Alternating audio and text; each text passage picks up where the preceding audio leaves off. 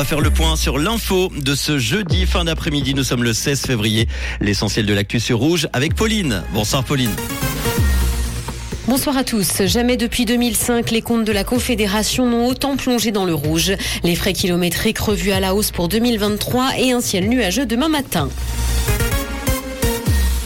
Jamais depuis 2005, les comptes de la Confédération n'ont autant plongé dans le rouge. Les perspectives sont sombres alors que le gouvernement clôt 2022 dans le rouge avec un déficit structurel d'un milliard 600 millions de francs. Et ce déficit est causé par les dépenses en lien avec la pandémie ces deux dernières années. La conseillère fédérale en charge de l'économie a d'ailleurs reconnu une situation délicate. Le Conseil fédéral souhaite cependant maintenir le budget de l'armée.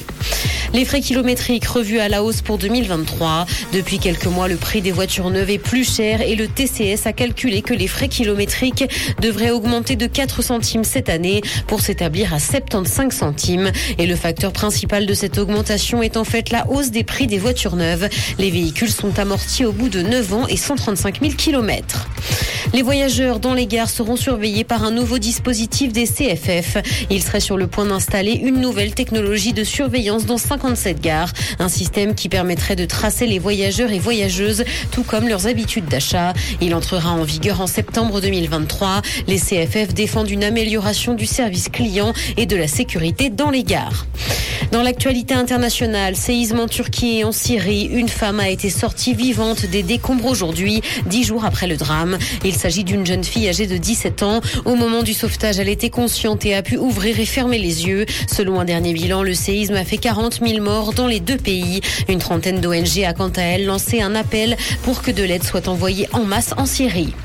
C'est la fin pour la plateforme Salto. Elle a annoncé en début de semaine sur sa page d'accueil qu'elle ne prenait plus de nouveaux abonnés et son arrêt a été officialisé quelques jours après. Ce Netflix à la française n'a donc pas rencontré le succès escompté. Lancé en 2020, la plateforme réunissait environ un million d'abonnés et cet arrêt n'est pas une surprise parce que son avenir était compromis, notamment à cause de l'échec de la fusion entre M6 et TF1.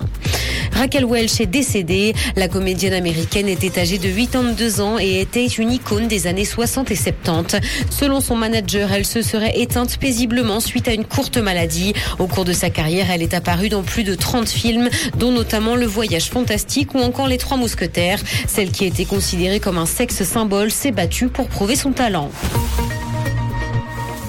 Quelques nuages sont attendus ce soir et ils seront encore présents demain matin dans le ciel. Le mercure affichera 3 degrés à Nyon, 4 à Lausanne ainsi que 6 à Épalinges.